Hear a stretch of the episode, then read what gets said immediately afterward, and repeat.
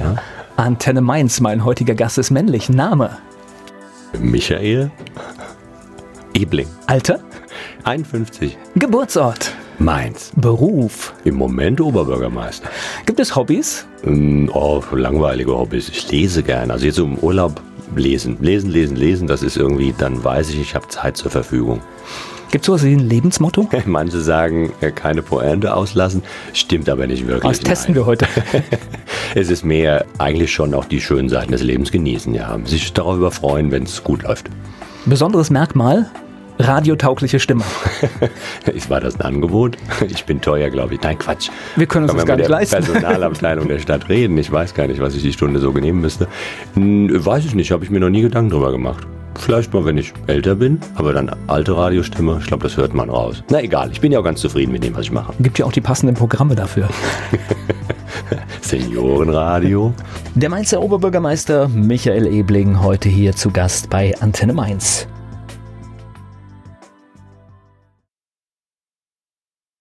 Im Gespräch hier bei Antenne Mainz mit Michael Ebling geht es um die verschiedenen Themen der letzten Zeit in der Stadt Mainz. So, steigen wir mal ein. Ich habe gerade gelesen, der Mainzer Oberbürgermeister ist auf Sommerreise. Was heißt denn das? Einmal im Jahr geht's raus. Das habe ich mir so vorgenommen und da wird irgendwie so ein Hotspot betrachtet, der in Mainz irgendwie eine besondere Rolle spielt.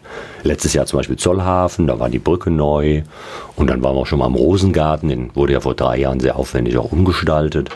Und diesmal ging's an die Rheintore, weil jetzt ähm, vor ein paar Stunden sozusagen jetzt auch das Kaisertor wieder neu im Glanz entstanden ist. Und ich habe mir die Freude gemacht mit dem Denkmalnetzwerk, was wirklich ja tolle engagierte Leute sind in Mainz, die richtig Geld sammeln und also richtig Geld sammeln und sie in Denkmal, Denkmäler stecken, auch einfach zu sagen, wie wertvoll deren Arbeit ist. Und dazu habe ich Mainzerinnen und Mainzer eingeladen und bei der Gluthitze kamen sogar erstaunlich viele. Und wir sind ein bisschen die Rheintore abgeschritten und haben uns dann aber in den Schatten auch des Schlosses gestellt, weil ich schon auch nochmal zeigen wollte, wie wichtig es ist, dass wir jetzt auch anfangen, die Gutstub von Mainz zu renovieren. Die steht ganz fest auf der Agenda. Das heißt, es ist keine Urlaubsreise in dem Sinne? Nein, Urlaub ist was anderes. Urlaub war dieses Jahr an der Ostsee und ehrlicherweise da ist dann nur Mann und Hund dabei. Und ich habe erst vor kurzem, ich war noch nie an der Ostsee, ich habe gelesen, dass es da gar keine Gezeiten gibt. Deswegen äh, ist es gar nichts für mich. Das ist, glaube ich, Das stimmt. Es ist, ähm, die Nordsee hat so einen richtigen Tide-Hub, glaube ich, heißt das, also Gezeiten. Und Ostsee ist das nur so in Zentimeter Umfang, habe ich aber auch irgendwann mal erst gelernt, weil man sich ja schon fragt, wieso ist es da anders als bei der Nordsee. Aber eigentlich ist die Ostsee, Achtung, Klugscheißer kommt jetzt, ja sowas wie ein Binnengewässer. Ja, Und stimmt. äh, deswegen gibt es da natürlich kaum ähm, Gezeitenwechsel. Also wohl nur in Zentimeter Umfang und ich glaube, da muss man schon verdammt gute Augen haben, um da überhaupt den Unterschied zu sehen. Und im Herbst sind die Bernsteinsucher da. Also wir haben jetzt keinen Bernstein gefunden. Ist auch kein Herbst. Wir sind aber auch immer an den Hundestrand gegangen, weil unser Labby war mit und das höchste Glückgefühl des Labbys neben Fressen ist Schwimmen. Und das ist wie in so einem Slapstick-Film, wenn man sich so dem Hundestrand so auf 500 Meter nähert, plötzlich bekommt er Speed wie so ein Formel-1-Wagen und rast ins Wasser rein. Das ist die pure Freude für den Hund und wenn wir zugucken, auch für uns. Die Sommerreise des Oberbürgermeisters in Mainz, das macht man, um im Sommerloch auch einen Akzent zu setzen, weil die Berichterstattung wahrscheinlich größer ist als sonst? Ja, und ich mache es natürlich auch, weil ich es offen ausschreibe und im Prinzip sage, Mainzerinnen und Mainzer, die die Lust haben, ruft vorher an, meldet euch sozusagen an, aber geht dann mit. Also ein sehr unkompliziertes Format. Und für mich natürlich auch die Gelegenheit, ein bisschen wieder mal ins Gespräch zu kommen, weil dann Mainzerinnen und Mainzer kommen und mancher hat auch noch ein Anliegen dabei, mancher hat es auch verschriftlicht und gibt einen Brief mit. Das ist aber für mich dann auch sozusagen der unmittelbare Kontakt in einer solchen Form.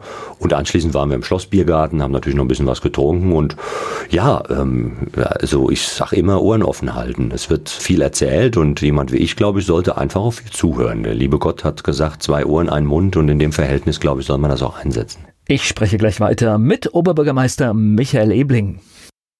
Es geht um die Themen der Stadt Mainz. Michael Ebling, Oberbürgermeister, ist hier zu Gast bei Antenne Mainz. Sprechen wir über Wohnen in Mainz. Wir haben ja hier direkt vor der Haustür bei Antenne Mainz eine Riesenbaustelle, die äh, ja bald neuer Wohnraum werden soll. Wir hatten die lustigste Sprengung, glaube ich, die es in Mainz jemals gab vor der, vor der Haustür.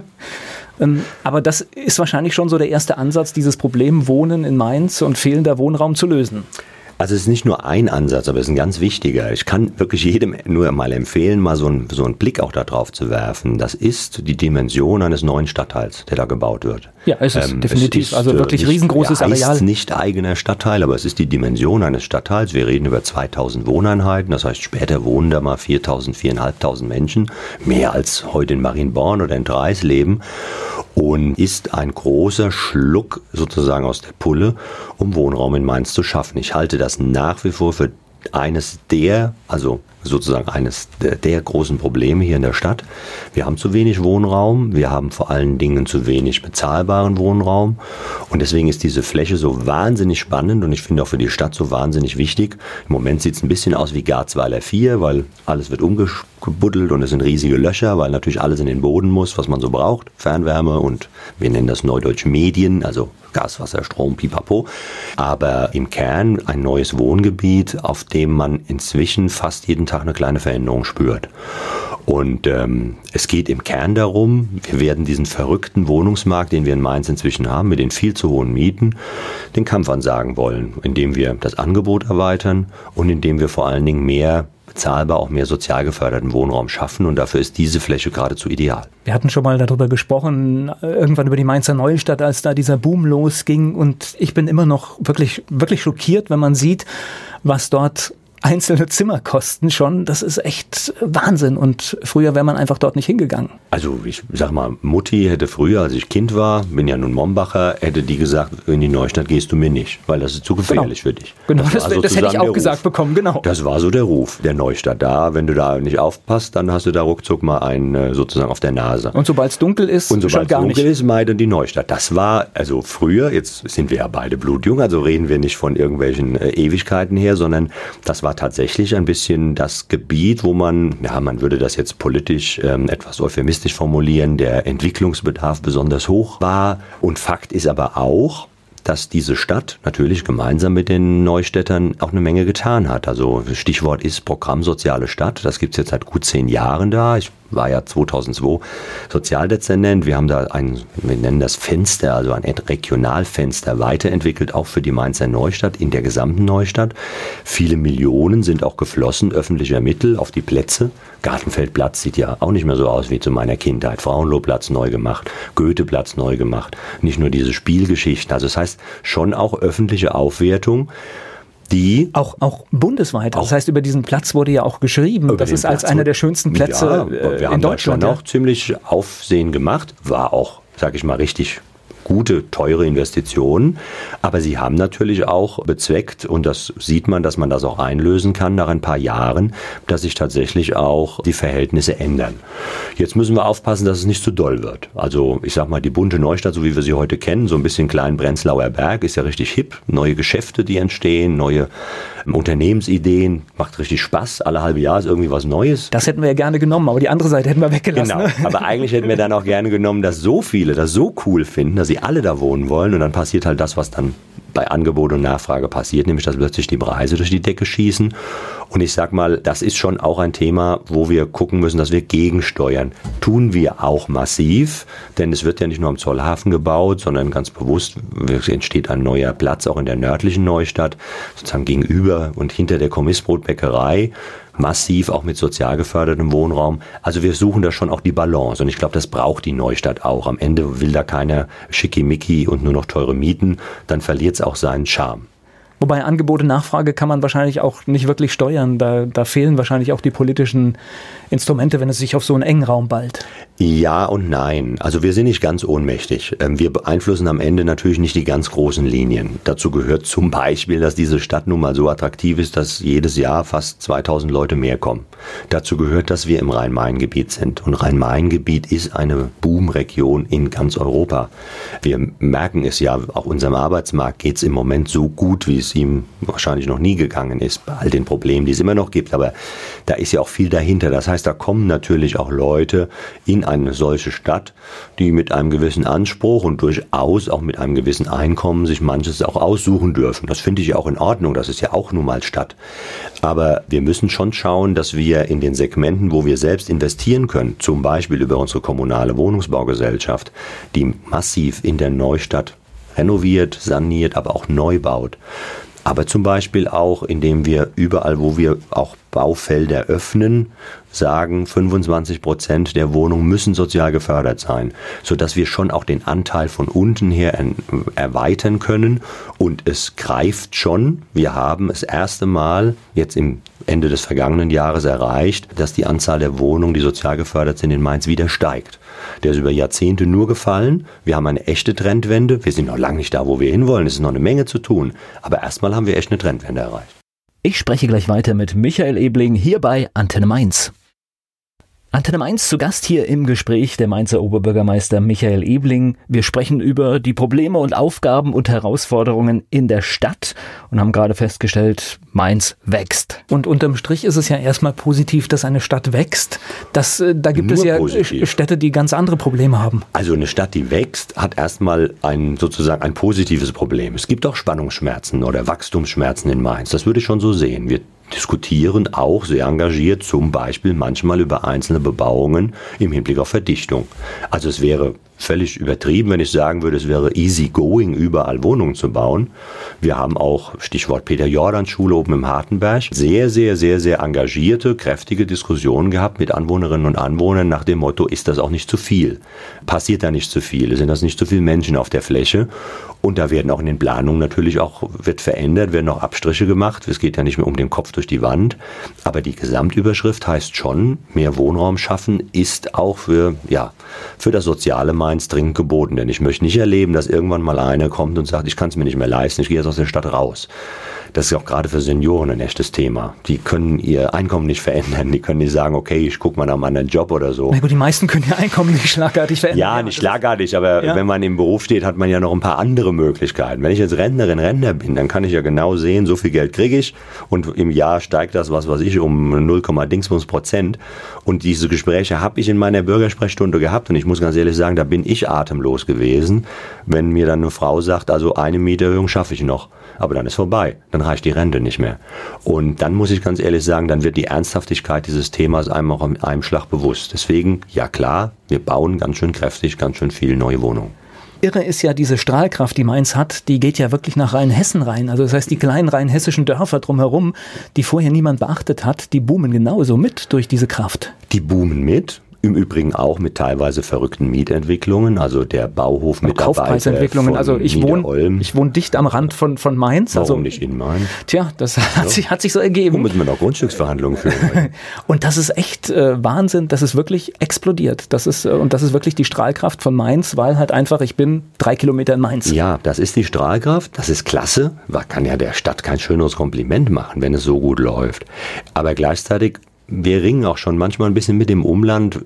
Ich sag mal, beim Wohnungsbau könnten die auch mal ein bisschen mehr Richtung sozial geförderten Wohnraum gucken. Also ich habe mir mal, wurde ich ein bisschen getadelt, das ist auch in Ordnung, man darf ja auch mal was äh, sagen, wo auch die Leute nicht so ganz einverstanden sind, aber ich habe mal bewusst ein bisschen holzschnittartig, Übertreibung mal manchmal anschaulich gesagt, es kann nicht sein, dass in der Stadt sozusagen der Geschosswohnungsbau dominiert und ein Teil sozial gefördert wird. Und im Umland haben wir immer noch ähm, die großen Flächen mit den Häuschen drauf und den Jägerzaun drumherum. Das wurde dann als Carport-Schelte wurde das dann äh, getituliert. Ich wollte niemanden schelten, sagt man das so, ist das grammatikalisch richtig.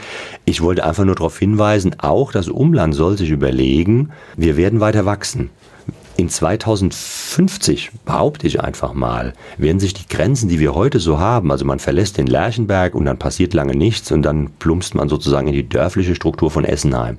Das wird sich verändern, weil die Menschen werden weiter dort wohnen wollen. Wir werden an der Strahlkraft nichts verlieren, sondern wir werden noch sogar noch gewinnen. Davon bin ich überzeugt im Rhein-Main-Gebiet, das recht in Mainz. Und da sollten wir uns auch jetzt schon mal drüber unterhalten, wie sieht so ein Bild von Wohnen in 10, 20 Jahren auf. Und da kann diese Arbeitsteilung nicht mehr dauerhaft funktionieren. Naja, ich wohne Luftlinie näher an Mainz als die Ebersheimer. Das kann passieren.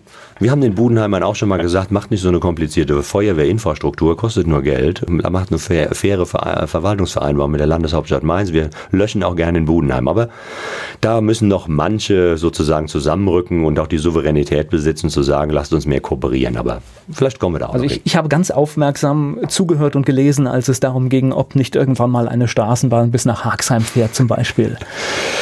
Also was gut wäre, wir testen, also wir rechnen ja im Moment tatsächlich, jetzt noch nicht mit oberster Priorität, aber man kann eine Straßenbahn natürlich von Hechtsheim verlängern. Wenn man mal drüber nachdenkt, wenn das Gewerbegebiet, das wir jetzt schon haben, der Wirtschaftspark, der sehr erfolgreich vermarktet ist, wenn wir den vielleicht in den nächsten Jahren noch erweitern, vergrößern, weil wir auch mehr Flächen brauchen, dann kann sich das schon rentieren, am Ende darüber nachzudenken, ob eine Straßenbahn nicht bis nach Ebersheim fährt. Und dann müssen wir über diese Knotenpunkte, Umsteigepunkte zwischen Landkreis und Stadt natürlich auch ringen. Und ich finde es halt ein bisschen schade, einige sind unterwegs und sagen, wir brauchen jetzt den vierspurigen Ausbau der Rheinhessenstraße. Da sage ich noch nicht mal, das halte ich für falsch. Ganz im Gegenteil, ja, wir brauchen einen adäquaten Ausbau der Rheinhessenstraße bei mehr Verkehr. Und zwar auch ganz dringend und möglichst auch in einem Rutsch und nicht so, wie man sonst vom Land her versucht hat zu verkaufen, in so Abschnittchen. Aber wir brauchen natürlich auch einen klugen ÖPNV. Es könnte schon längst ein Park-and-Ride-Platz vom Landkreis Mainz-Bingen auch mal an die Stadtgrenze gebaut werden, um zu sagen, wir schaffen einen Beitrag zum Umsteigen. Weil zu glauben, dass wir in 10, 20 Jahren in, in immer dichter werdenden Räumen uns mit den Autos noch so bewegen können wie heute, also wer das den Leuten erzählen will, der macht irgendwie sowas wie Trump, der erzählt Quatsch. Und das will ich nicht erzählen, sondern ich glaube, wir brauchen kluge Modelle, wie wir eine Mobilität wirklich auch für alle gewährleisten. Und das heißt natürlich Platz fürs Auto, aber das heißt auch ein bisschen darüber nachdenken, wer aus dem Umland nach Mainz will, dem kann ich auch durchaus mal einen Anreiz setzen zu sagen, du pass mal auf, an der Stadtgrenze, da ist eine Straßenbahn und du bist dann in sieben Minuten sehr komfortabel auch am Schillerplatz. Gleich geht es weiter im Gespräch mit Michael Ebling hier bei Antenne Mainz. Michael Ebling, der Mainzer Oberbürgermeister, ist bei mir. Wir sprechen über die Themen, die die Stadt bewegen, die politisch aktuell sind. Wir waren gerade so ein bisschen auch schon im Bereich Mobilität. Sind wir ganz schnell beim Auto. Meine Frage, darf der Diesel künftig auch nach Mainz reinfahren? Ja, davon bin ich überzeugt. Ich halte Dieselfahrverbote für wirklich einen Quatsch. Ich halte es für Quatsch, weil es nicht funktioniert. Also man kann das ja in Hamburg jetzt sehen. Die haben so eine Straße, man meint fast zu Demonstrationszwecken, zum Dieselfahrverbotszone erklärt da fährt ja dann nicht ein LKW weniger durch, sondern der fährt dann halt nicht durch die Straße, sondern der fährt dann schön den Umweg um die Straße rum. So, was habe ich davon? Also ich habe da noch mehr schlechte Luft und habe noch mehr Kilometer gerissen. Wobei Hamburg, Hamburg und Kiel finde ich besonders witzig, weil das muss man sich ganz genau anschauen. Da fährt ein Kreuzfahrtschiff rein. ja, das stimmt. Und in diesem Moment ist der Ausstoß aller Diesel so egal, weil das kriegen die in einem Jahr zusammen nicht hin, wenn sie 24 Stunden laufen, was da während dieser Einfahrt passiert. Also ich glaube, wir müssen da irgendwie den gesunden Menschenverstand äh, ganz, ganz dringend zurückholen. Und das finde ich bei so etwas eben wichtig, weil man, wir haben da keinen, also manchmal habe ich den Eindruck, wir verlieren so ein bisschen das Maß. Also da kommt eine deutsche Umwelthilfe und jetzt erstmal einen ehrlichen Job zu machen, zu sagen, wir wollen die Luft sauberer kriegen. Wir brauchen dafür auch Druck. Meine Automobilindustrie macht das natürlich nicht freiwillig. Das soweit ist das alles okay. Aber dann komme ich eben auch zum Maß. Maßlos ist es dann zu sagen, ich verklage jetzt mal 40 Städte in der Hoffnung, die kriegen alle ein Dieselfahrverbot. Ja, wie soll denn Deutschland funktionieren, wenn in den ganzen Ballungsräumen, in Mainz, in Wiesbaden, in Frankfurt, in Darmstadt, keine Diesel mehr fahren? Was mache ich denn, wenn morgens ich als Mieter merke, jetzt ist die Heizung Heizung kaputt und jetzt und der Handwerker, Handwerker kommt nicht, ich kann nicht in die Stadt. Und dann sagt er, ich würde ja gern kommen, aber mein Sprinter, der darf jetzt nicht mehr in die Stadt reinfahren. Das ist doch Absurdistan hoch drei. Und er könnte noch nicht mal auf dem Park-and-Ride-Parkplatz umsteigen, weil der gar nicht da ist. Und ne? der könnte nicht mal auf dem Park-and-Ride-Platz umsteigen und man könnte ihm auch schlecht sagen, nimm doch das Fahrrad, wenn er hinten noch zwei Heizkörper oder irgendeine so eine schwere Werkzeugtasche. Also das eben in der Tat, ja, manchmal wird man sich ein bisschen mehr wünschen, hallo, mal erstmal zwei Beine wieder auf dem Boden. Das Ziel ist nicht verkehrt, aber vielleicht schaffen wir es auch in, einem, in, einer, in einer Art von Maß, uns diesem Thema zu nähern. Und deswegen habe ich auch Krach mit dieser Umwelthilfe und beschimpfe sie auch aufs Übelste, weil ich finde, die ist maßlos geworden. Aber nichtsdestotrotz, unser Anspruch ist, dass natürlich wir eine saubere Luft in der Innenstadt haben wollen. Das ist ein Stück Gesundheitsschutz. Und an manchen Stellen ist die Luft nicht sauber genug. Das wird ja gemessen.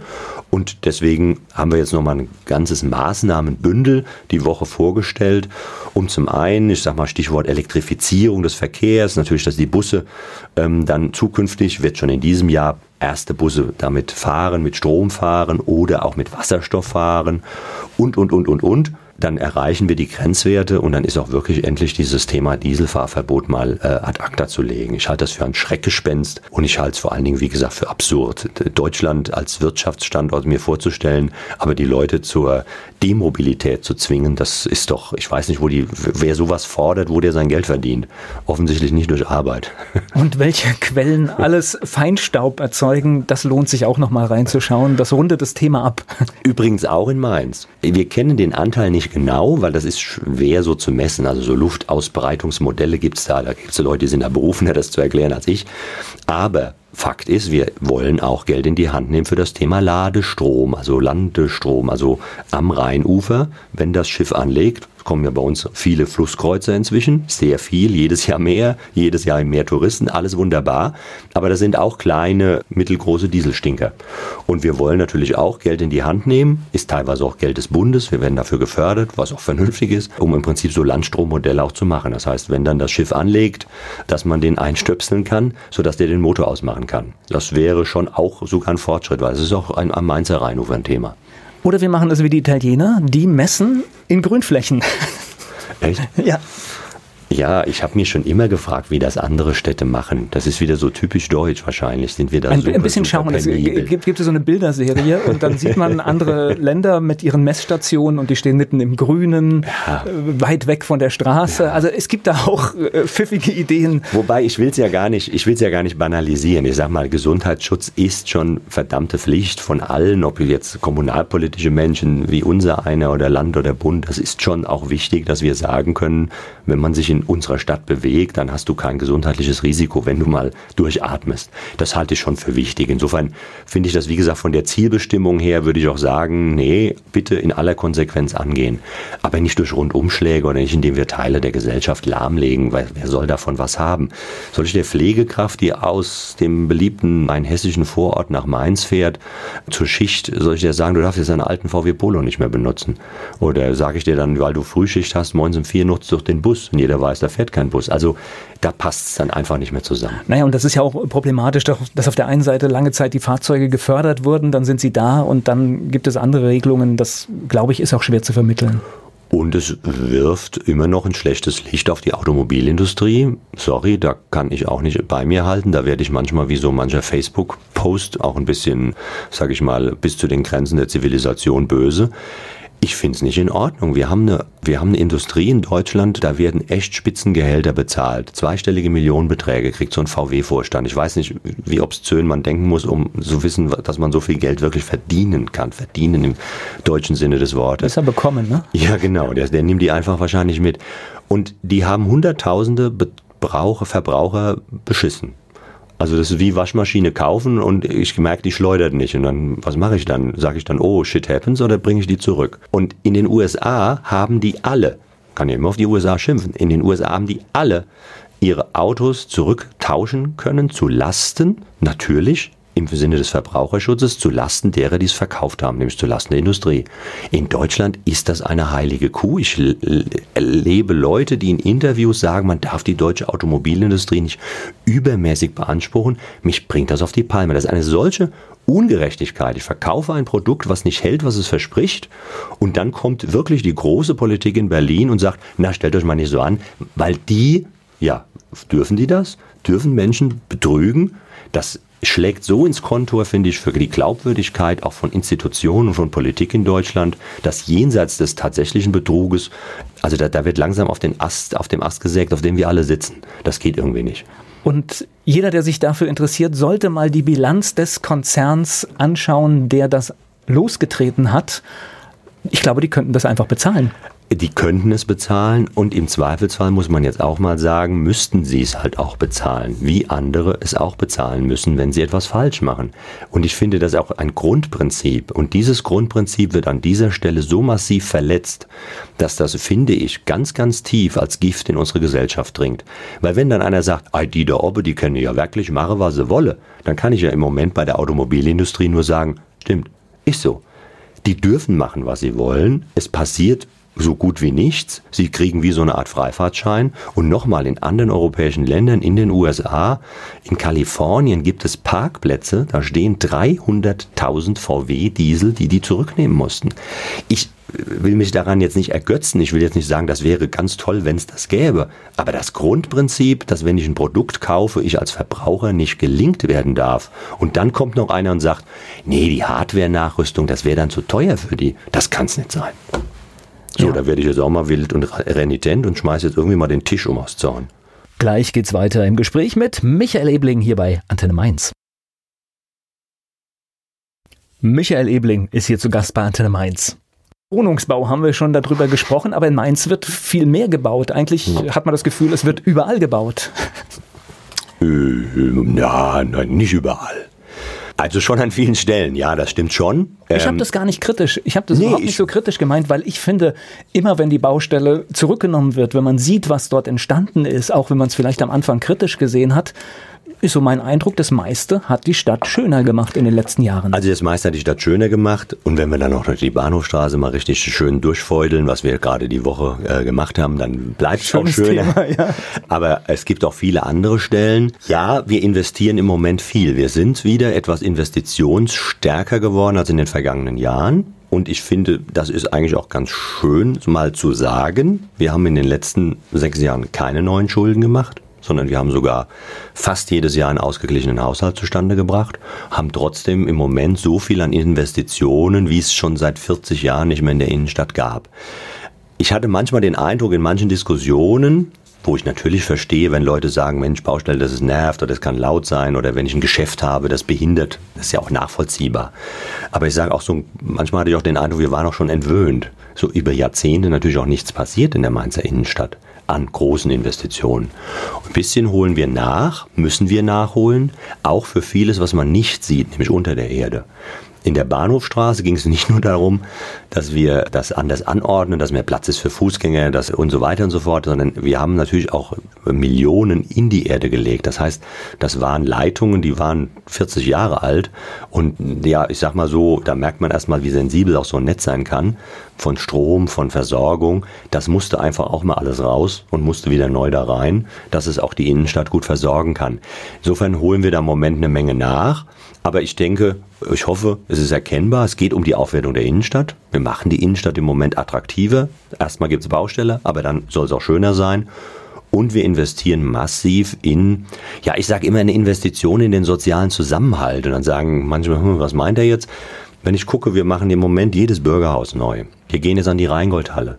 Das sind die Orte, wo natürlich gesellschaftliches Leben stattfindet in Mainz. Das ist die Fasnacht, das ist das Konzert, das ist im Stadtteil der die AWO oder der VDK-Nachmittag. Wo treffen das die Vereinsleben sich? auch, ja. Vereinsleben in den Bürgerhäusern und im Moment sind wir dabei, Stück für Stück dieser ehrenamtlichen, wichtigen Arbeit in den Stadtteilen wieder neues, nicht nur Gesicht, sondern wirklich neuen Raum zu geben und für die nächsten 40, 50 Jahre fit zu machen. Das ist schon erheblich und deswegen in der Tat, ja, wird an vielen Stellen gebaut. Gleich geht's weiter im Gespräch mit Michael Ebling. Ich bin Volker Pietsch. Der Mainzer Oberbürgermeister Michael Ebling hier im Gespräch bei Antenne Mainz. Noch einmal Mobilität, die hatten wir aber gerade schon mal so zwischendrin. Die Fahrräder, die spielen ja in Mainz mittlerweile auch eine Rolle. Und da habe ich doch die Tage so einen wunderschönen Kommentar von, ein Videokommentar von einem Chefredakteur einer Mainzer Zeitung äh, gesehen, der Mainz als gar nicht so fahrradfreundlich äh, dargestellt hat. Echt? Ich muss ihn sofort anrufen. also, ich sag mal, auch da, glaube ich, braucht man eine ehrliche Einschätzung. Wir haben viel gemacht und tun auch noch viel. Stichwort Fahrradverleihsystem. Das ist ja echt eingeschlagen wie eine Bombe im Positiven jetzt. Diese äh, melonengelben Fahrräder. 400.000, 500.000 Verleihungen teilweise in einem Jahr. Das hat echt den Fahrradverkehr in Mainz beflügelt. Aber ich denke, das gehört zur Wahrheit dazu. Wir, das Radwegenetz, auch die Sicherheit an manchen Stellen, wächst im Moment nicht ganz adäquat mit. Da sind wir jetzt auch nicht ganz so investitionsstark, das muss man einfach sehen. Da fehlt es manchmal auch ein bisschen an Geld und ich glaube, da ist im besten Sinne des Wortes auch nochmal Luft nach oben. Luft nach oben, weil, glaube ich, die Bedeutung des Fahrrads in der Innenstadt zunimmt, weil man immer merkt, dass viel mehr Leute Fahrrad fahren. Man merkt ja, dass auch die Fahrradläden, sage ich mal, denen geht's, glaube ich, alle auch ganz anständig und gut und das freut einem auch, dass da der Handel funktioniert. Aber man merkt ja auch plötzlich, dass man im eigenen Bekanntenkreis Leute trifft, die einem ein Fahrrad vorstellen vor ein paar Jahren hätten die mir das Auto vorgestellt und hätten gesagt, Mensch, guck mal da, habt ihr was Neues. Und heute stellen die einem diese E-Bikes oder Tracking-Bikes vor. Ich glaube, da gehen echt ein paar tausend Euro drauf und die sind stolz wie Bolle. Also da ist schon eine Bewegung, ein Trend. Und der braucht natürlich auch ein bisschen mehr Raum in, in dem Verkehrsnetz.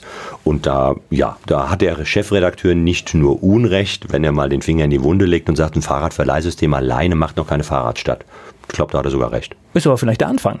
Es ist der Anfang. Und das ist ja auch wichtig, weil wir mehr Leute auf das Fahrrad bringen, weil wir das Fahrradverleihsystem nach Wiesbaden exportiert haben. Also das finde ich schon großartig. Man darf nicht vergessen, Mainz, Wiesbaden zusammen sind wir jetzt schon eine halbe Million Menschen auf einem Fleck. Und äh, jetzt bleiben wir wieder dabei, was, worüber wir schon gesprochen haben. Wie wird das in 10, 20 Jahren aussehen? Das wird noch enger werden. Im wahrsten Sinne des Wortes. Die Verflechtungen werden enger werden. Die Stadtgrenzen werden noch weniger Bedeutung haben. Und da ist es jetzt schon auch ganz gut, dass wir so Schritte nach vorne machen im Verkehrsnetz, wo wir viel, viel kooperativer denken und handeln. Nicht nur denken, sondern eben auch handeln. Stichwort Fahrradverleihsystem, als das in den früheren Jahren der Fall war. Und selbst ich bin dann deshalb mit einem Mietfahrrad schon durch Wiesbaden mit dem Fahrrad gefahren. Und ich muss sagen, war sogar sehr schön. Und ich kann es jetzt sagen, aus Rheinhessen kommt man hervorragend nach Mainz rein mit dem Fahrrad. Echt? Das ja. ist auch gut. Also, da fahre ich, also vielleicht fahre ich selbst noch zu wenig Fahrrad. Aber ich habe natürlich so ein Ausleihkärtchen. Und bis, also für meinen Rad, Mainz mein Rad. Und ich habe natürlich jetzt auch die große Erwartung, durch das gemeinsame System wird das ja jetzt auch technisch ein bisschen aufgepeppt. Also es gibt dann bald die App und die wird ab Ende September, so ist die, Zusage unserer Mainzer Mobilität, natürlich für beide Städte dann auch funktionieren. Und dann kann ich so verrückte Sachen machen wie in Mombach mir ein Fahrrad per App ausleihen und nach Biebrich fahren an den Weinstand. Wahrscheinlich komme ich da gar nicht hin, weil ich vorher am Fichtorplatz halten mache, aber egal. Ist eine schöne Idee. Und gleich geht's weiter im Gespräch mit Michael Ebling hier bei Antenne Mainz. Die Themen in der Stadt Mainz der letzten Monate oder Wochen, die bespreche ich mit Michael Ebling. Er ist hier im Studio bei Antenne Mainz. Fahrradverleihsystem nach Wiesbaden exportiert. Schaffen wir das mit der Straßenbahn auch? Vielleicht. Ich würde mir es wünschen. Ich würde mir es deshalb wünschen, weil es neben dem Fahrradverleihsystem nochmal ein echter Quantensprung wäre im ÖPNV. Denn allen Fastnachtswitzen zum Trotz, der vollste Bus ist der zwischen Mainz und Wiesbaden. Und das schon seit Jahren. Und wir kriegen gar keinen neuen Bus auf die Piste. Und in Wiesbaden ist es noch strenger. Die haben gar keine Fahrer, haben ja gar keine Straßenbahn äh, im Gegensatz zu Mainz. Das, die Busse stehen sich tatsächlich in der Wiesbadener Innenstadt gegenseitig auf den Füßen. Die kommen an die Grenzen der Kapazitäten. Und deswegen ist deren Idee natürlich zu sagen, wir brauchen ein Verkehrsmittel, wo ich mehr Menschen transportieren kann auf einen Schlag. Das ist eben die Straßenbahn. Erstmal denklogisch, glaube ich, richtig. Dann kommt natürlich bei denen auch das Klima oder die, die das Luftreinhaltegebot dazu. Die Luft macht auch keinen Unterschied zwischen Mainz und Wiesbaden an der Stelle. Da haben wir beide die gleichen Interessen. Und dann kann man natürlich so ein System gemeinsam entwickeln. Das hat am Ende des Tages für die Städte natürlich auch den Vorteil, dass wir ein einheitliches Netz bekommen, was für den Betrieb schon in der Zukunft von, von, ja, von, von hoher Effektivität wäre. Nicht jeder einzeln und so. Wir könnten gemeinsam Leitwarte machen, wir könnten gemeinsam Wartung, Anschaffung machen. Also insofern ist das ein echt großes Rad. Aber ein bisschen komme ich mir jetzt vor wie der alte weise Mann, der es irgendwann schon mal gesagt hat, wir haben den Wiesbaden schon am Anfang auch gesagt, mir macht das ganz schön ambitioniert so von der Zielsetzung her. Also 2022 fährt da die Bahn. Das wird es sicherlich nicht sein. Ist aber auch kein Beinbruch. Über so ein Projekt, da reden wir tatsächlich über vielleicht sogar ein Jahrhundertprojekt. Ob das zwei Jahre früher oder später fertig ist, das ist am Ende nicht der Qualitätsmaßstab. Ich glaube, der Qualitätsmaßstab auch für die Mainzer Seite ist, dass die Leute den Eindruck haben, es bringt ihnen wirklich Vorteile, dass sie die, die Nutzung verstehen und dass sie es auch aktiv, sag ich mal, unterstützen, so wie wir das bei der Mainzelbahn auch erlebt haben. Dass es nicht von oben jetzt runterfällt nach dem Motto, da haben sich mal die zwei Städte was überlegt, aber eigentlich weiß ich gar nicht, was es soll. Wir müssen da noch eine Menge, Menge, Menge Informationen bringen an die Leute. So völlig subjektiv. Ich finde ja, Bahnen, die über Brücken fahren, haben was furchtbar großstädtisches. Also, äh, ich sehe das auch so. Ich sehe das zum Beispiel auch so, wenn ich inzwischen auf den Lerchenberg reinfahre. Das meinte ich, wenn man auf der A60 langfährt und die Straßenbahn fährt über ja. einen, das Das, also, das, ich finde das ein tolles Bild. Lerchenberg ist noch mal mehr Mainzer Vorort geworden durch die Straßenbahn. Das sehe ich auch so. Es hat ein bisschen was, was mit dem Metropolencharakter. Das ist in unserem Kopf auch so drin. Große Städte haben so Straßenbahnsysteme und deswegen ist es auch vernünftig. Und nochmal, wir alleine sind nicht so eine riesengroße Stadt, aber Mainz-Wiesbaden sind 500.000. Das ist jetzt mal eine verdammt große Stadt, wenn man es mal zusammendenkt als Raum. Und das andere ist natürlich nochmal, wir haben bei der Mainzelbahn ja wirklich so ein Benchmark gelegt. Wir haben neun Kilometer Gleis erweitert und wir haben nicht eine Klage gefangen.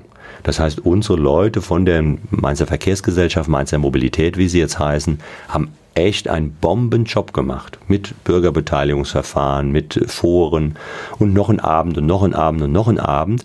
Aber am Ende haben auch alle das ein Stück weit als ihr Projekt empfunden. Und da müssen wir beim Thema Citybahn einfach erst noch hin. Da sind wir noch nicht. Das ist noch zu abstrakt. Und die ersten meinen schon, sie müssten halt dagegen sein, weil man irgendwie dagegen sein muss das ist nicht hilfreich. Wir brauchen jetzt schon auch eine Zeit, die wir bei der Mainzelbahn auch hatten. Und das kostet Zeit und das kann dann auch ärgern, weil manchmal sowas lange dauert. Aber das braucht man, um am Ende in der Altstadt, in der Neustadt, die Leute davon auch ein bisschen zu begeistern, dass es Vorteile bringt, wenn man zum Beispiel einen Ringverkehr in der Innenstadt hätte, wenn man zum Beispiel angebunden ist von der Tede-Heusbrücke bis zum Bahnhof und dann in die ganze Stadt rein. Gleich geht's weiter im Gespräch mit Michael Ebling. Michael Ebling zu Gast hier bei Antenne Mainz. Reden wir über den ersten Bürgerentscheid der Stadt Mainz zum Thema Gutenberg Museum. Jetzt gab es ja drei, drei Vorschläge. Ich fand die eigentlich, äh, also ich fand sogar den, den ich, ich oute mich ja, ich, ich hätte ja, wenn ich hätte dafür stimmen dürfen, ich hätte Ja gesagt an dem Tag, weil mich das... Hey, das ist ja mutig. Das ist mutig, aber mich, äh, mich hat es überzeugt. Ich habe mir das angeschaut, weit im Vorfeld. Das Modell war zu sehen. Ich konnte mir vorstellen, wie sich das einfügt und ich hatte auch die Fantasie, dass es verdammt viele Menschen nach Mainz gezogen hätte, die genau das als Sehenswürdigkeit hätten sehen wollen. Ja, wie ich abgestimmt habe, ist auch kein Geheimnis. Ich habe auch dafür gestimmt. Aber die Entscheidung ist natürlich gefallen und zwar in einer Eindeutigkeit, wo man ja gar nicht rumdoktern muss. Also nach dem Motto, ähm, war jetzt das eine Plakat falsch oder war die Broschüre nee, zu also dünn oder zu dick. Ich, da muss man definitiv es ist so sagen, eindeutig entschieden worden, dass man einfach nur sagen kann, es war, ist nicht gewollt. Und deswegen war auch klar für mich am Abend zu sagen, nee, Respekt, Mainzerinnen und Mainzer, ihr habt es euch auch nicht leicht gemacht. Es sind ja 40 Prozent gewesen, die hingegangen sind. Das war sehr viel. Man weiß, wie in anderen Städten solche Entscheide laufen. Die erreichen oft nicht das Quorum. Wir haben das Quorum bei weitem übertroffen. Das sagt etwas auch über die Aktivität und die, wie soll ich sagen, die, die, die Identifikation auch der Mainzer mit ihrer Stadt aus. Sie sind da eben hingegangen, haben da mitgemacht. Aber es war so eindeutig Nein, dass ich mal sage, da verbietet sich jetzt wirklich jede Idee, nochmal an der Stelle irgendwas anderes, mit irgendwas anderem zu kommen. Ne? Aber ich glaube, es war so im Nachhinein, man ist später immer schlauer, es war eben nicht nur Architektur. Die Diskussion war sehr stark auf die Architektur fokussiert, aber ich glaube, es hat viel früher begonnen. Im Kern war nicht akzeptiert, dass wir diesen Platz, diesen öffentlichen Raum antasten. Ich glaube, das war nicht akzeptiert. Und dann noch mit einer sozusagen herausfordernden oder auch gar provozierenden Architektur. Das war dann das endgültige Aus, glaube ich, für das Projekt aus der Sicht eines Bürgerentscheids. Aber ich kann nur sagen, so leid es für alle tut, die sich da engagiert haben, dafür engagiert haben, Entscheidung ist gefallen und jetzt ist die Aufgabe aber immer noch nicht gelöst. Wir müssen jetzt die Köpfe zusammenstrecken, das tun wir jetzt. Wir nennen das Gutenberg Werkstatt, um Ideen zu entwickeln, wie wir das Museum aufmöbeln, denn das braucht's dringend. Also so kann es nicht bleiben. Das heißt, im Prinzip jetzt ein, ein Anbau ist, ist weg erstmal als Thema? Also ich sage, an den Platz würde ich heute nicht mehr gehen. Also wer den Mut hat zu sagen, wir könnten uns ja jetzt mal was anderes überlegen für den Platz, der möge dies tun. Ich werde das nicht tun, weil ich diesen Bürgerentscheid so klar verstehe, dass es auch darum geht, nicht nur zu sagen, wir wollen diesen Turm nicht, sondern auch sehr klar gesagt zu haben, wir wollen diesen Turm an diesem Ort nicht. So interpretiere ich das. Deswegen würde ich sagen, dieser Ort, die Frauenplatz, ist tatsächlich jetzt tabu. Na, und ich glaube, und alles andere, was man bauen würde, würde ja den Platz wahrscheinlich noch viel mehr einschränken, oh, weil man ja dann ja. wahrscheinlich in quaderförmigen, sinnvollen Gebäuden denkt, weil man ja. viel Platz schaffen will.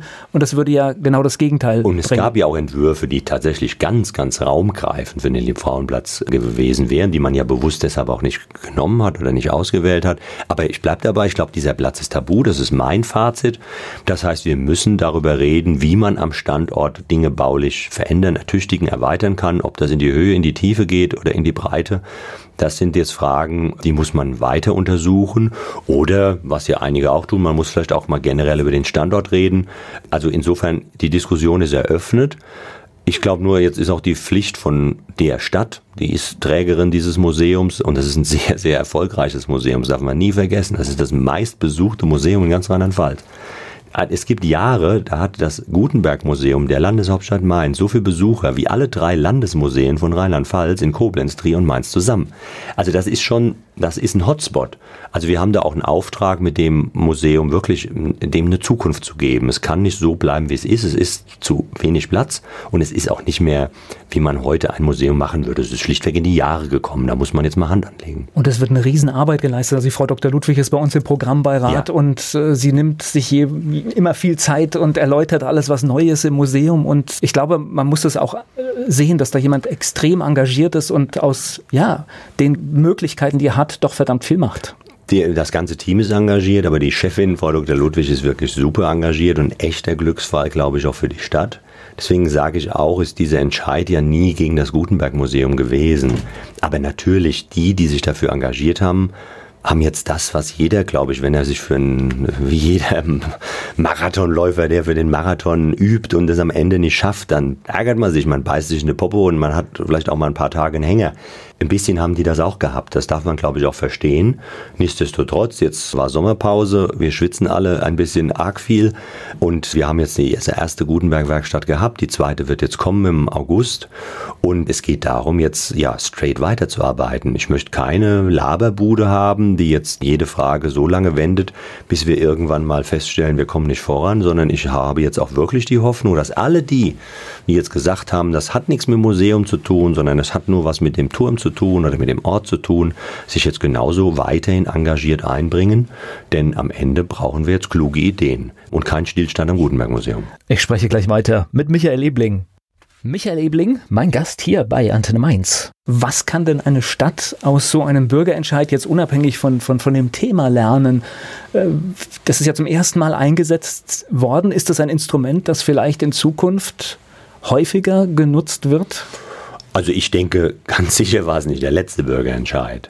Ich finde Bürgerentscheide per se, gibt ja einige, die jetzt argumentieren, sowas muss man verhindern. Nein. Der Gesetzgeber sagt, es gibt ab einer bestimmten, für bestimmte Themen und für best mit bestimmten Quoren die Möglichkeit, dass man einen Bürgerentscheid machen kann. Das heißt, dieser Weg ist als direkter Beteiligungsweg eröffnet. Und wenn man den nutzen will, dann soll man den nutzen. Das ist zunächst einmal auch ein Stück Lebendigkeit einer Stadtgesellschaft, auch Lebendigkeit von Demokratie. Und deswegen wäre mein Anspruch nicht, wir machen jetzt Politik in Mainz so, dass man unbedingt, auf jeden Fall immer einen Bürgerentscheid verhindern muss.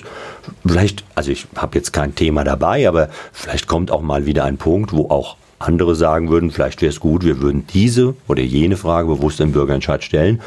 Und dann wäre ich sicherlich auch nicht der Erste, der gleich alle Bedenken dazu äußert. Ich glaube schon, das wird es geben. Trotzdem, es gibt ein paar Erfahrungen. Die eine Erfahrung, das ist eine, ich sage jetzt mal, konstruktiv zu wendende Erfahrung. Wir wollen natürlich jetzt in so einem, wir nennen das Trialog, sorry, das Wort ist doof, aber man kann es gut erklären. Wir wollen mit Bürgerschaft, mit Verwaltung, mit Stadtrat sogenannte Leitlinien für Bürgerbeteiligung jetzt auch entwickeln. Das ist schon eine konstruktiv gewendete Lehre aus dem Thema Bürgerentscheid Gutenberg Museum, weil es natürlich darum geht, mal grundsätzlich zu sagen, wie viel Information ist möglich? Wie viel Information ist nötig? Wie informieren wir über Projekte? Wie machen wir das? Und das mal sozusagen mal mit ein paar Leitlinien zu versehen, finde ich hilfreich. Es gibt eine andere Erfahrung, die finde ich weniger schön. Ich hatte manchmal so kurz vor diesem Bürgerentscheid den Eindruck, ich erkenne so hin und wieder in manchen Ecken die Mainzerinnen und Mainzer nicht so ganz wieder, weil es so erbittert war. Also ging es jetzt um sein oder nicht sein. Machen ging, wir sonst nicht eigentlich, ne? Nee. Ja, das stimmt. Also ich hatte Diskussionsveranstaltungen erlebt oder andere vom Hörensagen erlebt, wo ich schon so dachte, liebe Leute, also es ist schon schlimm genug, wenn auf Facebook sozusagen alle Grenzen manchmal fallen und wenn das wahr würde, was da viele schreiben, wäre das wirklich das Ende der Zivilisation. Aber das muss man sich nicht an den Kopf werfen. Auch eine BI, die sich aufmacht zu sagen, ich will das verhindern, ich halte das falsch, was die Stadt macht. Das waren am Ende Mainzerinnen und Mainzer.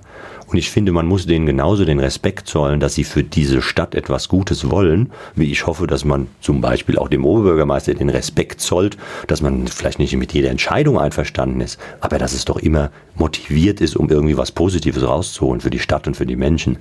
Und dieser Respekt, der ist irgendwie so ein bisschen unter die Räder gekommen, fand ich nicht gut. Und Wo, deshalb auch ein bisschen mehr, sage ich mal, Leitlinie, um zu gucken, wie kann man so Diskussionen so hinbekommen, dass man nicht den Eindruck hat, äh, man geht sich gegenseitig an die Wäsche. Aber ich hatte den Eindruck, nach der Entscheidung ist es doch relativ schnell wieder so ruhig geworden. Ja, den Eindruck hatte ich auch. Und da half tatsächlich, und da halfen am Ende alle Mainzerinnen und Mainzer mit, dadurch, dass so viele hin sind und dadurch, dass es eindeutig war hat, glaube ich, dieser Entscheid eine befriedende Wirkung gehabt. Ich möchte mir nicht ausmalen, wenn das 51, 49 gewesen wäre. Und jetzt egal in welche Richtung, ich glaube, das wäre furchtbar geworden. Weil dann hätte die 49 immer gesagt, das war, was weiß ich, weil der Ebling im, in dem Interview in der Zeitung das so und so gesagt hat. Und deswegen waren da 100 Stimmen auf der falschen Seite oder so etwas. Wir hätten uns, die Debatte hätte kein Ende genommen. Aber in der Eindeutigkeit, durch zum Glück viele Mainzerinnen und Mainzer, die da hingegangen sind, haben die, hat die Stadt selbst gesagt, wir setzen da jetzt einen Schlusspunkt. Und ich glaube tatsächlich, diese befriedende Wirkung ist eingetreten, ja. Also wenige, die noch darüber sich aufregen. Und ich sage auch mal bewusst, es gibt auch Gespräche mit denen, die vorher sozusagen gegen waren, wo wir jetzt an einem Tisch sitzen und müssen alle das Für betonen. Und das finde ich auch eigentlich sehr angenehm. So stelle ich mir eigentlich auch am Ende Kommunalpolitik vor. Also wir sind nicht diejenigen, die sich erbittert bekriegen oder gar noch hinterhertreten, wenn jemand eine Niederlage hat, sondern irgendwie am Ende sind wir alle in einer Stadt und auch jemand, der jetzt mal vielleicht nicht das erreicht hat, was er erreichen wollte, gehört auch mal wieder aufgestellt, gehören die Schultern auch mal abgeklopft und dann geht es irgendwie gemeinsam weiter. Naja, das ist ja das Wesen einer Demokratie, dass man mal gewinnt und auch mal eine und Niederlage auch mal verliert. Und, und das muss man auch entdramatisieren. Das können wir Deutsche, glaube ich, noch nicht. Ich habe in der Schweiz das mal mir angeguckt, vor einigen Jahren schon. Die haben das geschafft, durch diese permanenten Bürgerentscheide das zu entdramatisieren. Ich glaube, in Deutschland, wenn man mal so einen Entscheid auf Bundesebene machen würde, ich, geht ja gar nicht und darf man nicht wegen Grundgesetz, was der Geier was. Aber wenn man es mal machen würde, ich glaube, das wäre so ein Klassiker, dass man immer sagen würde, so, jetzt gucken wir, wer gewinnt. Und wenn die Regierung gewinnt, dann ist das gut. Und wenn die verliert, dann müssen die an dem Abend zurücktreten. Das ist so deutsche Politik.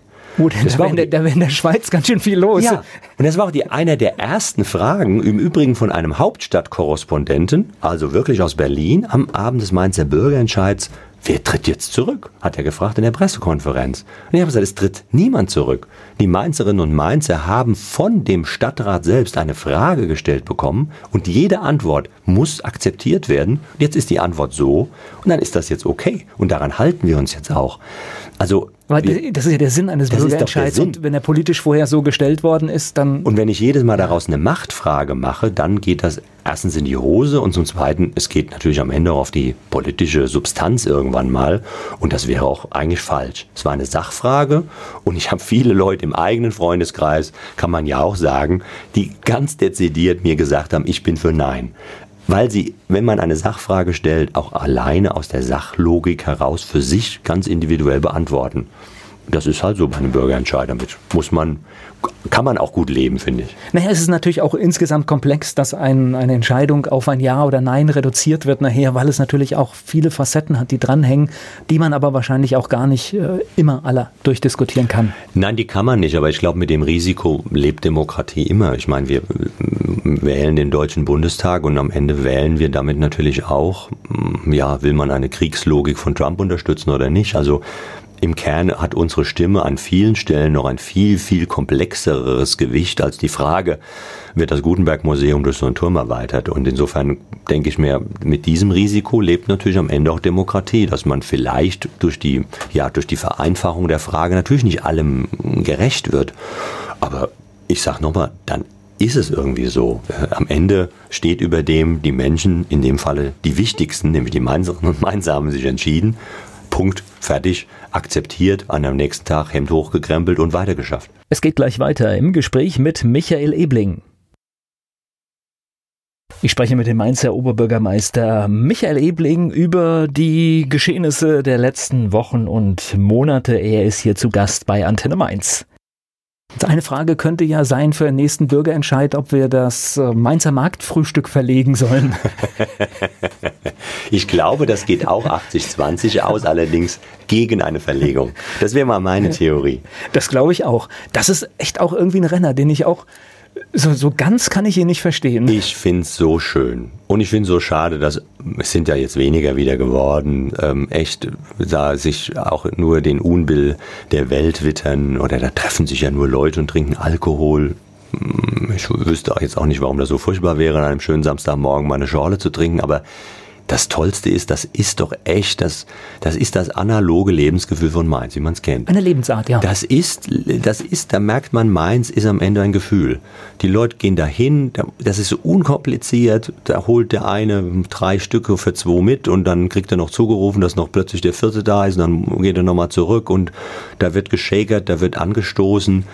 Ich glaube auch, dass da mehr Bekanntschaften entstehen in Mainz auf dem Marktfrühstück als über irgendwelche digitalen Plattformen äh, zur Partnervermittlung, weil es sind so viele junge Leute, die treffen sich da samstags morgens. Wenn es das nicht gäbe, müsste man es erfinden.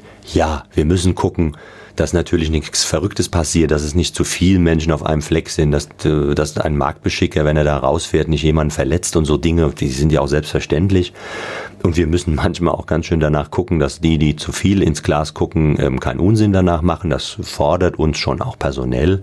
Aber erstmal eine so schöne Sache. Und alle beneiden uns drum. Ich bin selbst oft genug da und es sprechen einem nicht nur die Mainzer an oder die Mainzerinnen, sondern es sprechen einem auch Leute an, die einem stolz erzählen.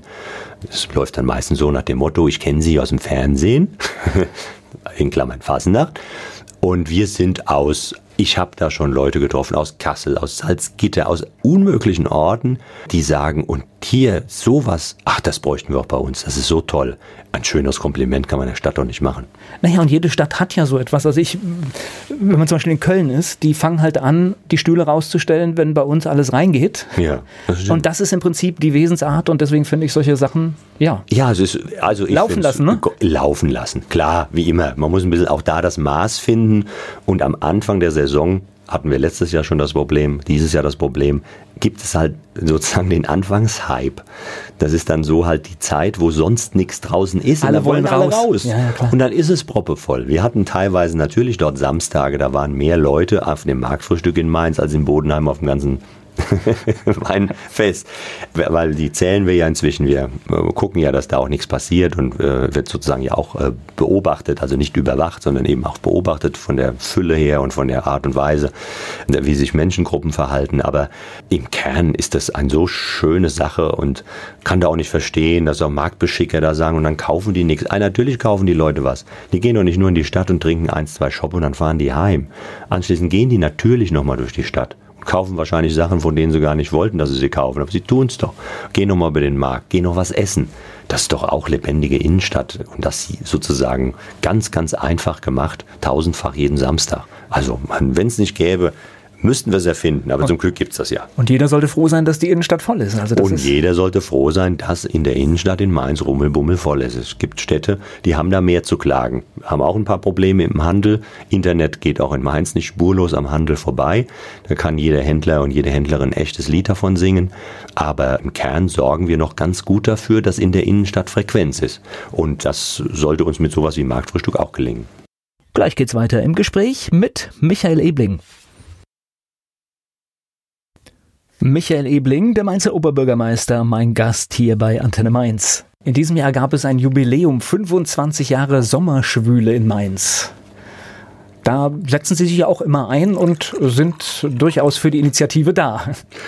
Ja, ich finde das wichtig. Also ich finde es auch wichtig, weil wir natürlich in einer Zeit leben, in der es politische Kräfte gibt. Eine AfD sitzt im Rheinland-Pfälzischen Landtag, eine AfD hat sogar einen Bundestagsabgeordneten aus dieser schönen Stadt, was mich ärgert, ähm, auch, und er ist sogar noch vorbestraft am Ende. Ähm, und die, die, die machen, die machen so, die machen so Ziele, die heißen, wir drehen so ein bisschen das Rad zurück, also weg von der Vielfalt. Ich sage dann immer, die größte Feind der Vielfalt ist die Einfalt. Und diese Stadt darf nicht einfältig werden. Wir sind reich als 2000-jährige Stadt, weil wir auch immer eine Geschichte von Einwanderung zum Beispiel hatten. Also wir wären ja nie so alt und so pralle vollhistorisch geworden, wenn nicht alle so ziemlich da durchlief, was in der Menschheitsgeschichte wichtig war. Und das bezieht sich auch für mich auf die Lebensstile unserer Zeit. Also man, jeder weiß selbst, dass ich mit einem Mann zusammenwohne. Das ist für mich jetzt kein, kein Thema, was ich auf der Brust tragen muss oder äh, jedem ungefragt entgegenzuschleudern habe aber die Sicherheit auch anderen zu geben in der Stadt, egal welchen Lebensstil du wählst, äh, ob du den Mann aussuchst, oder eine Frau aussuchst, auch welche sexuelle Identität du selbst hast, du bist hier akzeptiert in dieser Stadt und wir respektieren das vor allen Dingen oder treten auch mal denen auf die Füße, die nicht bereit sind, diesen Respekt zu zollen. Das ist für mich schon Teil einer, einer Stadt wie Mainz. Das möchte ich nicht missen. Wir sind eine bunte Stadt. Und die Sommerschwüle war wieder mal gigantisch super besucht. Und vor allen Dingen war sie sozusagen hundertfach mehr Leute für die Vielfalt unterwegs, als wie im Moment jedes Wochenende so ein äh, rangekarter Bus derer, die für die Einfalt ähm, äh, irgendwas äh, plärren. Aber ich glaube, wir sehen gerade die Anfänge und deswegen müssen wir ganz vorsichtig sein, weil ich bin in den 80er Jahren aufgewachsen. Da war alles noch viel muffiger, als es heute ist. Wir haben eine liberale Grundhaltung in der Gesellschaft eigentlich erreicht und wir müssen jetzt ein bisschen aufpassen, dass die nicht an der einen oder anderen Stelle wieder zurückgedrängt wird. Auch nur teilweise durch Änderung der Sprache. Es geht darum schon, dass wir die Offenheit auch verteidigen müssen. Das ist richtig. Und vielleicht auch immer wieder so eine Erfahrung machen, die auch so eine Sommerschwüle prägt. Ich sage jetzt mal, vor ein paar Jahren war es mehr Party weil es schon so selbstverständlich ist. Es wird wieder war. politischer, ne? Es wird wieder politischer ja. und ich finde es auch richtig. Es geht schon darum, dass man beschreibt, was ist für eine offene Gesellschaft wichtig und wie kann ich mich auch in, für eine offene Gesellschaft engagieren. Es reicht eben nicht mehr, den Kommentar in den sozialen Medien von der Couch zu schreiben, sondern auch wieder für Offenheit, für die Pluralität, für die Demokratie wieder ein Stück unterwegs zu sein. Mehr vielleicht als in den Jahren zuvor. Sonst könnte man irgendwann mal tatsächlich aufwachen und feststellen, dieses Land hat sich radikal verändert. Und es stimmt, Sprache ist dafür ein Hinweis. Da verändern sich schon ein paar Sachen. Wenn eine deutsche Bundesministerin, die auch noch aus Rheinland-Pfalz kommt, in den Tagesthemen in einem Interview so ein Wort in den Mund nimmt wie Asyltourismus, da läuft es mir heiß und kalt den Rücken runter. Ich weiß nicht, ob die schon mal in der Unterkunft in Mainz war, um zu sehen, welche armen Schweine in Anführungszeichen da ein touristisches, äh, einen touristischen Hintergrund haben. Das Wort verbietet, also ich bin da auch mittlerweile, das, das Wort verbietet sich einfach im Zusammenhang, weil Tourismus hat da überhaupt nichts drin verloren. Nein, man darf auch Fragen stellen, ob das alles okay ist. Man darf und muss vielleicht auch in der Demokratie mehr Offenheit in dieser Debatte besitzen, als wir sie bis jetzt hatten. Mich ärgert auch die deutsche Politik hat auch ein bisschen einen Hang natürlich zur Klugscheißerei. Also es gab eine Zeit, wenn man gefragt hat, was kostet jetzt eigentlich das mit den vielen Flüchtlingen, man den Eindruck hatte, die Frage kann nur jemand stellen von rechts außen. Das halte ich auch für falsch. Demokratische Gesellschaft muss auch aushalten können, dass man die Fragen stellt, die man immer stellen darf wie sieht der Nutzen aus, wie sieht für uns die Kostenseite aus. Äh, das, da darf es in Anführungszeichen keine Tabus geben, aber was es eben auch nicht geben darf, ist eine Verrohung, die am Ende die Würde dieser Menschen ankratzt, indem man per se erstmal in Frage stellt, dass es ja gar keine Fluchtursache gibt. Oder noch viel, viel gruseliger, zum Glück nicht in Mainz, aber dummerweise in einer wunder, wunderschönen deutschen Stadt. Es gibt dieses Video, und ich glaube, das gibt es jede Woche wieder, äh, von Dresden, dieser Pegida-Demonstration vor ein paar Tagen oder ein paar Wochen, weiß ich nicht so genau, als dieses Mittelmeerschiff da mit den Flüchtlingen rumtrieb und man viele Häfen gesagt haben, du darfst da nicht landen. Und das haben die so ketzerisch, hetzerisch dann so erzählt auf so einer Bühne am Dresdner Neumarkt, ein wunderschöner Platz. Und da stehen hunderte von Menschen und die rufen dann im Chor absaufen, absaufen. Und fatal, was, äh, was, was ein paar tausend Menschen mit einer Stadt da machen. Ne? Das darf man auch nicht. Ja. Es ist furchtbar und es ist so wirklich mehr als nur ein Weckruf. Das ist schon fast mit der Keule zwischen die Hörner von Demokratinnen und Demokraten zu merken, dass man ein bisschen mehr die Geschicke in die Hand nehmen muss, dass Gesellschaft zusammenbleibt und dass sie frei bleibt, dass sie offen bleibt und dass wir das, was wir an Wert haben in dieser freien Gesellschaft, auch mal wieder als Wert empfinden und nicht nur irgendwie als gegeben. Es kann auch mal wieder schiefgehen und dann ist es weg. Und da, wie gesagt, das möchte ich nicht, möchte ich für keinen, für den ich Mitverantwortung trage. Und da muss man, glaube ich, ein bisschen mehr tun im Moment als vielleicht sonst. Und jeder muss aufs große Ganze gucken, denn auch unsere Lebensweise in der westlichen Welt ist mit daran schuld, dass Menschen zu uns kommen wollen. Und das müssen wir uns auch jeden Tag wieder klar machen, dass es alles miteinander zusammenhängt. Wir blenden das gerne aus wir nennen jetzt nicht den Laden oder die Läden, die es natürlich auch in Mainz gibt, wo man halt bei diesem Wetter das T-Shirt wirklich für einen Euro bekommt. Und wo man ja eigentlich, da braucht man ja jetzt nicht Chefanalytiker oder Analytikerin zu sein, natürlich weiß, das kann nur unter menschenunwürdigen äh, Bedingungen entstanden sein, weil Stoff bedruckt für einen Euro geht nicht genäht, geschnitten. Geht nicht. Es geht nur dann, wenn ich. Also nicht unter fairen Bedingungen. Nicht Natürlich, unter fairen Bedingungen. Es geht. Es ja. geht, genau, es geht. Aber es geht nicht unter fairen Bedingungen. Und das stimmt. Wir haben da schon auch ein Stück Verantwortung, alle miteinander. Und an so einer Stelle wird das auch deutlich, ja. Die Welt ist halt enger verflochten. Das macht sie komplizierter. Und man merkt ja bei den Menschen, dass sie auf diese Kompliziertheit jetzt nicht nur positiv reagieren. Ich glaube, deswegen schon ist es auch eine, eine große Aufgabe, da leistet die deutsche Bundesregierung im Moment nicht wirklich einen echten Beitrag, ich sag mal, den Menschen wieder Geleitschutz zu geben in diesen wechselhaften Zeiten. Aber es ist auch schwieriger geworden, wenn in Amerika ein Präsident unterwegs ist, der die einfachen Regeln des Respektes nicht besitzt, indem er Menschen über Twitter wirklich degradiert, also demütigt. Dann merkt man natürlich auch, wenn sozusagen von oben die Verrohung kommt, wem kann ich es dann verübeln, wenn er ähnlich verrot umgeht? Also wir suchen, glaube ich, auch mal wieder, da bin ich wieder bei Maß und Mitte, um am Ende nicht nur eine Sprache zu besitzen, sondern irgendwo auch eine politische Agenda zu haben, die irgendwo die Kirche im Dorf lässt. Gleich geht's weiter im Gespräch mit Michael Ebling. Im Gespräch hier bei Antenne Mainz, der Oberbürgermeister Michael Ebling ist da.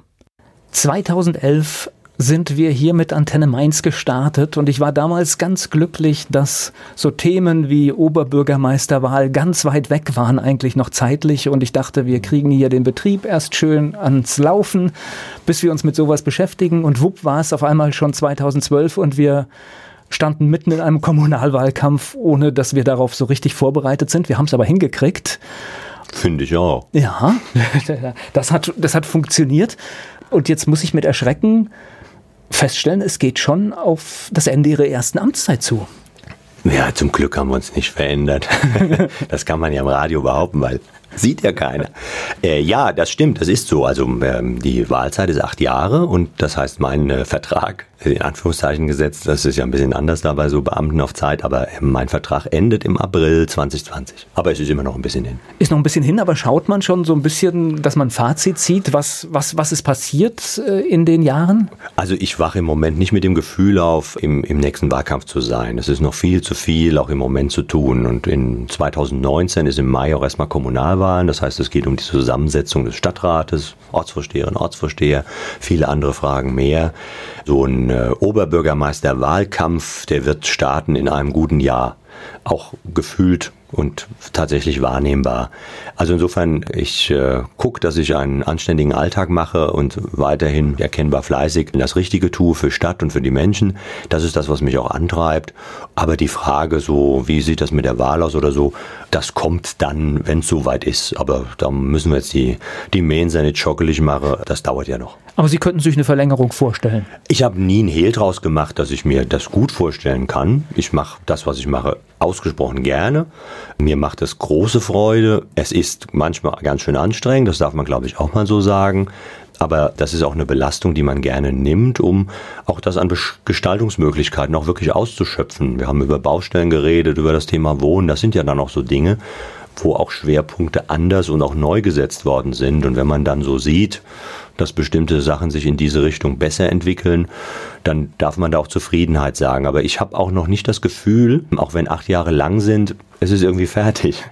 Ich habe dieses Gefühl nicht, sondern ich glaube, dass in diesen zentralen Punkten, die unsere Stadt auch in Zukunft bewegen werden, uns im Rhein-Main-Gebiet gut zu behaupten, uns in Rheinland-Pfalz gut zu behaupten, nicht nur als Landeshauptstadt, sondern natürlich auch als wachsende Stadt, die manchmal auch in Konkurrenz steht zu anderen Regionen in Rheinland-Pfalz dem Thema Wohnungsbau weiterhin die Dynamik zu verleihen, die es braucht, um irgendwann auch mal zu sehen am Markt, guck mal, jetzt schlägt's an. Ich habe ja schon gesagt, wir haben das erste Mal eine Trendwende. Es gibt mehr sozial geförderten Wohnraum.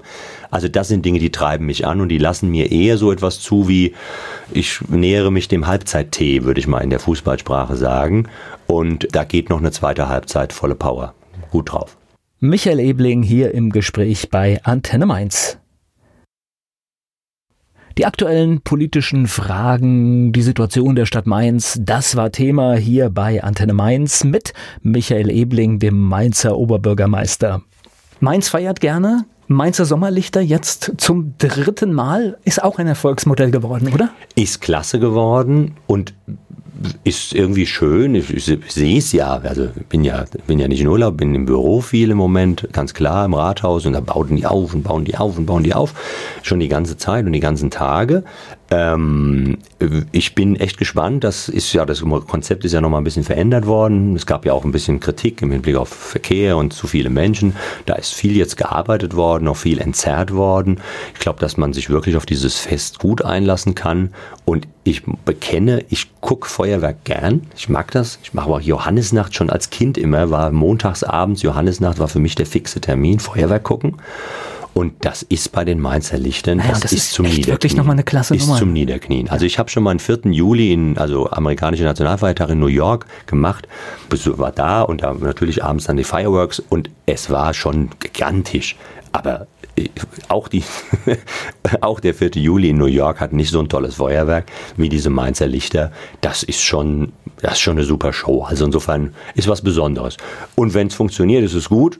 Und für Mainz ist es auch gut, weil wir tatsächlich merken, Hotels sind gut ausgebucht, diese Schiffe sind gut ausgebucht und am Ende ist das Handel, Wandel, äh, Geld und Umsatz und das ist auch das, was eine Stadt natürlich braucht und davon kann man auch nie genug bekommen. So erfolgreich, dass Nackenheim schon sein Weinfest verlegt hat.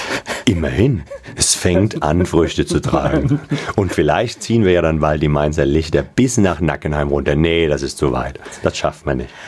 In einem Jahr Wahlkampf habe ich gerade gehört. Dann würde ich vorschlagen, treffen wir uns in einem Jahr hier wieder an dieser Stelle und reden ausführlich. Also ich nehme mir gerne die Zeit. Hier gibt's wunderbares Wasser ohne Kohlensäure, was ich gerne trinke und äh, für den Notfall für meine heisere Stimme sogar eine Halstablette. Also ist für alles gesorgt. Dann ist gut. Danke Komme für- wieder. Danke für das Gespräch. Danke.